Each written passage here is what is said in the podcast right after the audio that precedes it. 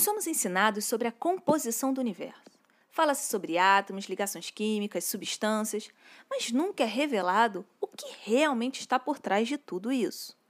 Eu sou a professora Clarissa e toda quarta vou mostrar para vocês que o que ensinam sobre a química das coisas é, na verdade, o resultado de ambições, jogos de intrigas, romances e muito mais. Preparem-se. Este é o podcast Nos Bastidores e a partir de agora vocês estão oficialmente entrando na vida secreta dos elementos químicos. No episódio de hoje, vamos falar sobre os casamentos que acontecem entre os elementos químicos. Quando eu falo casamento, a gente pode pensar também num namoro. Às vezes é só um lance.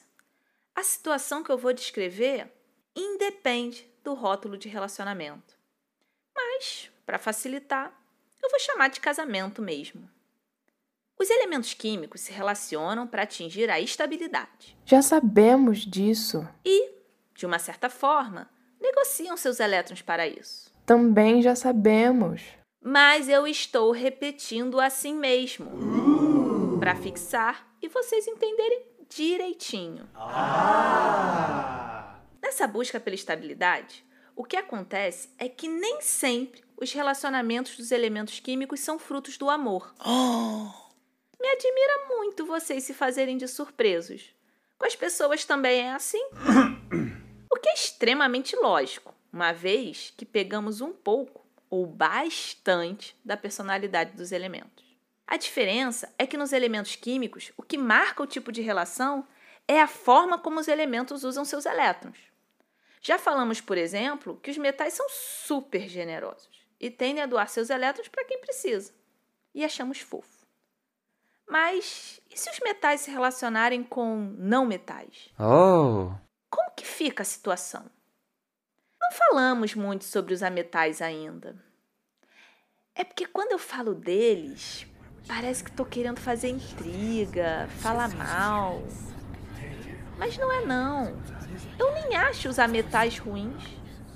Mas não posso negar que generosidade não é o forte deles. Pelo menos, não são generosos como os metais. Em condições normais, um ametal não fica por aí doando seus elétrons. Ainda mais se tem um metal dando sopa, porque o metal sempre vai querer doar o elétron. Aí vocês vão pensar: ai, como o metal é bonzinho, como a metal é mal. Não é bem assim. Os metais doam seus elétrons pelo mesmo motivo que os ametais recebem alcançar a estabilidade. Então, se analisarmos bem, é uma relação de interesse. Ambos têm o objetivo de alcançar a estabilidade como um gás nobre, com oito elétrons na camada de valência. Lembre-se que o elemento hélio é o gás nobre com dois elétrons na camada de valência. Elementos como o lítio tendem a ficar com o mesmo número de elétrons que o hélio. Eu não esqueci, fofo. Eu só estava simplificando. Continuando. Os metais vão doar para ficarem com oito elétrons na camada mais externa, ou dois, no caso do lítio, do berílio. E eles precisam que alguém receba esses elétrons. E só quem aceita são os ametais. Viu como é uma questão de interesse mútuo? Uhum. Só que acontece uma modificação extrema nos elementos químicos quando eles doam ou recebem elétrons eles mudam totalmente, viram outra coisa. Até tem um nome diferente para esses elementos com elétrons a mais ou a menos. São os íons. E por isso, esse casamento por interesse é chamado oficialmente de ligação iônica. É. Bem, ainda não contei tudo sobre esse casamento. Só que eu preciso de um exemplo bom para explicar para vocês. E vou usar o casal mais famoso que existe: o sódio e o cloro. O sódio é do grupo dos metais.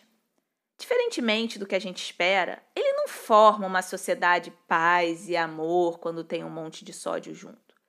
porque o sódio é muito irritadinho. Qualquer coisa se estressa, super reativo. Se ele sai ao ar livre, já fica todo esquentadinho e pega fogo do nada. Se alguém pega nele, ele já fala mal, queima a pessoa mesmo.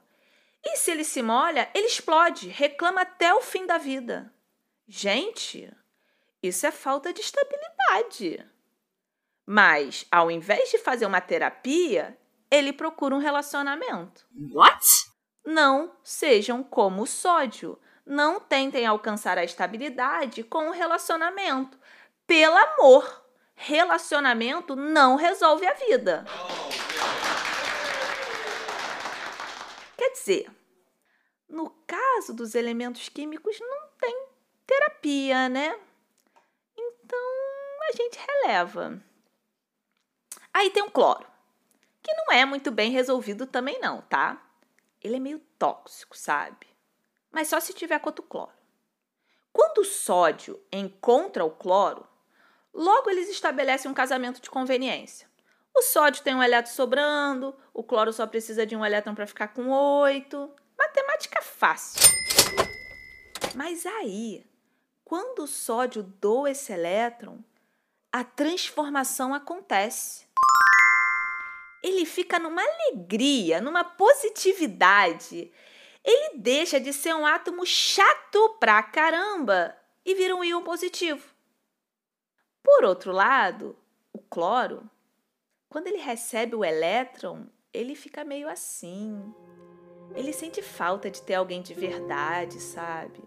Fica meio desacreditado do amor e fica com uma vibe meio esquisita ele vira um íon negativo.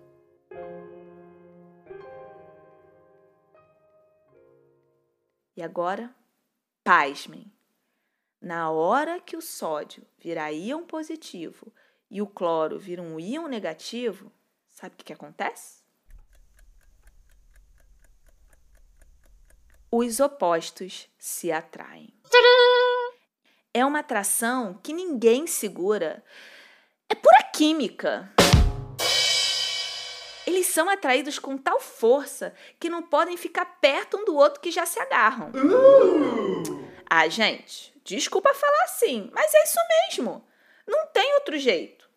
E é então que o que começou como um casamento por conveniência vira uma paixão irresistível eles até assumiram um nome único para o casal. Só que Closo ou Soclo ficou muito feio. Então eles resolveram um nome mais elegante: Cloreto de sódio.